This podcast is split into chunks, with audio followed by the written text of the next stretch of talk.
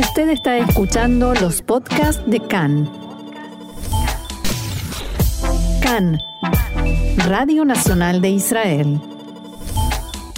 Dejamos ahora por un momento la política regional, la visita de Joe Biden a Israel, porque vamos a hablar de política israelí, de las próximas elecciones, de la situación del partido Meretz a partir de la renuncia de Nitzan Horowitz, el ministro de Salud, a su candidatura como líder, como próximo líder del partido. Y sobre todo esto vamos a conversar ahora con el doctor Danny Filk, quien es cientista político, docente de política y gobierno en la Universidad Ben Gurión. Dani, shalom y bienvenido una vez más acá en español. Shalom, Roxana, y muchas gracias. Un gusto tenerte con nosotros y bueno, yo describía eh, en parte la situación de Meretz, pero me gustaría si podés ampliarla. ¿Cómo está, cómo se encuentra Meretz en este momento, eh, cerca un poco del umbral electoral, con un líder que abandona la candidatura a liderar a seguir liderando el partido. Eh, ¿Cómo observas y analizas esta situación? Eh, mira, la, crisis de Meretz es una crisis de larga data. O sea, ya son varias eh, elecciones donde eh, Meretz empieza las elecciones cerca del umbral, del 3,75%, que es el umbral, y, no es la primera vez. En general hacen lo que se llama campaña Gewalt, o sea, mm. Eh, ayúdennos a salvar el partido, que no desaparezca. Eso es. Y hasta ahora eh, funcionó entre cuatro, cinco, seis eh, mandatos, pero primero que hay un límite al cual, digamos, de cuánto se puede, puede un partido sobrevivir en base a sálvenme para que no desaparezca. Hmm. O sea que en la medida en que el tiempo pasa y el partido no eh, hace cosas que justifiquen su existencia, eh, la chance de que desaparezca es mayor. Eh, hay dos cosas que han influido también mucho en la crisis, de las cuales Meretz, por supuesto, también es responsable. Una es la desaparición del, del tema de la ocupación de la agenda política en general. O sea, si Meretz puede estar en el mismo gobierno eh, con gente eh, como Bennett y Saar, que o Shaked, que en términos de la política con respecto a los territorios ocupados están a la derecha de Benjamin Netanyahu, entonces eh, el, digamos, todo lo que tenía que ver con la identidad de Meretz como un partido identificado con la paz y, opuesto a la ocupación, eso desaparece. Y si eso no es un tema, entonces la gente se puede plantear con lógica. Si igual ya Meretz se comporta no como un partido de izquierda, ¿para qué votar a Meretz y no votar a eh, Yeshatid? Eso es un tema. El segundo tema es que, el, que, por supuesto, tiene que ver con el primero, que es que hoy en día lo que divide la política israelí es lo quiero a Benjamin Netanyahu, lo odio a Benjamin Netanyahu, digamos, eh, una parte muy importante de la, eh, de, la gente, sobre todo de los que odian a Benjamin Netanyahu. Yo creo que la gente que vota a favor del Likud es un voto más racional que tiene que ver con las políticas socioeconómicas del último gobierno de Netanyahu. Sin embargo, eh, cuando, cuando hablas precisamente con gente que, como vos decís, odia a Netanyahu, te dicen no es algo personal, no es que no me gusta cómo se viste o cómo se peina o su estatura, sino... Es una, Para mí eso es una justificación de una cosa, o sea, por supuesto, no es solo, no, no, no es como se peina, es lo que él representa tanto en términos de... Eh, de, la, falta de ética personal, pero también lo que representa en términos de un estilo de hacer política muy diferente. Eh, también en alguna gente, pero eso eh, paradójicamente ha disminuido, tiene que ver con, eh, yo creo que eso es más cierto para mi generación, digamos, con, el, con, su rol en todo lo que fue la, em, el clima de odio creado alrededor de Rabin antes del asesinato. O sea, es, es algo que se va juntando también para alguna gente.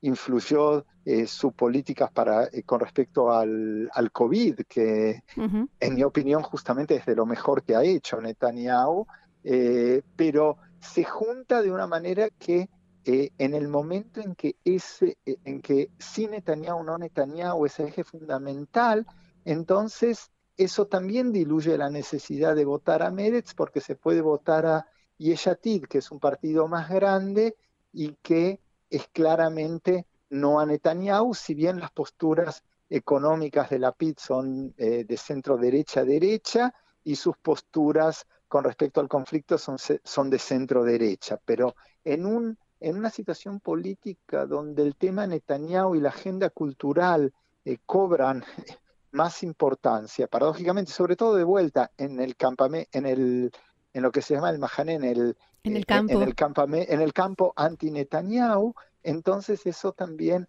hace que mucha gente que antes votaba a Meretz eh, vaya a votar a eh, Yeshatid y, eh, y además eh, se junta a lo de esto el tema de Rinawi Zoabi, uh que para muchos de los que odian a Netanyahu está identificada con la caída de un gobierno que de vuelta para los que odian a Netanyahu es un gobierno bueno. Vamos a eh, recordar para la audiencia, hablamos de la legisladora eh, eh, Raida Rinawi Suavi, que se retiró de la coalición, dejó de votar con la coalición y aceleró, mm, empujó la caída, del, gobierno. Exactamente. Entonces, el, o sea, y paradójicamente es más fácil enojarse con una mujer palestina ciudadana israelí que enojarse con eh, los miembros de Yemina eh, que hicieron exactamente lo mismo,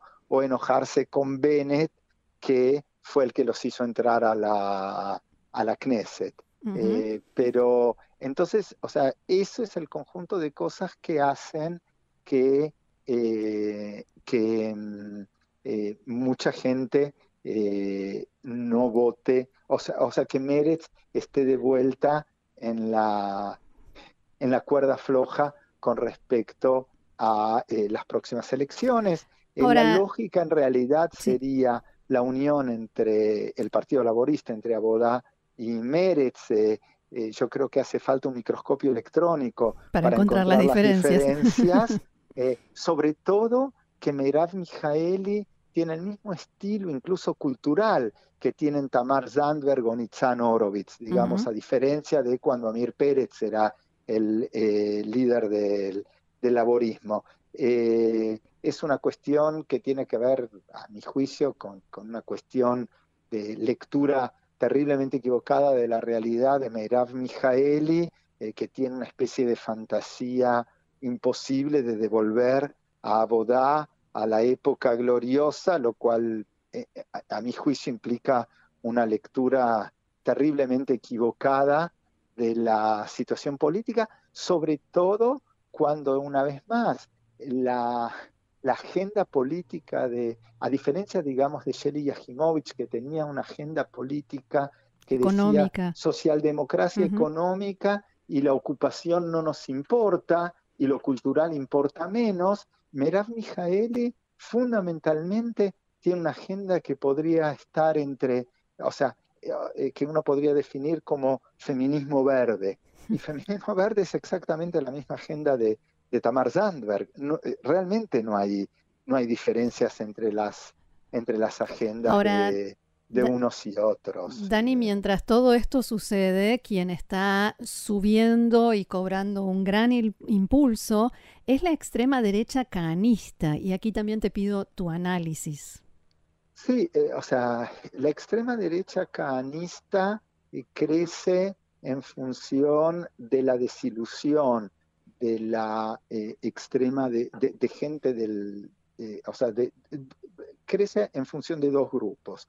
Un grupo es eh, jóvenes ultraortodoxos en, el, en, en, las comunidades ultraortodoxas. Hay mucha desilusión de la, eh, con respecto a la dirección política, eh, desilusión vinculada al caso Mirón, desilusión vinculada a la forma en que se manejó la pandemia y a los costos que pagaron las comunidades ultraortodoxas en la pandemia, y gran parte de esa desilusión es canalizada hacia eh, el apoyo a Ben Gvir y a, sobre todo a Ben Gvir más que a Smotrich. Y también gente desilusionada, o sea, gente del eh, religiosa nacionalista, desilusionada de eh, Yemina, eh, también absorbe parte de, los votos. Y por supuesto que esto tiene que ver con el hecho de que Netanyahu, por sus cálculos egoístas que tienen que ver con el juicio y con su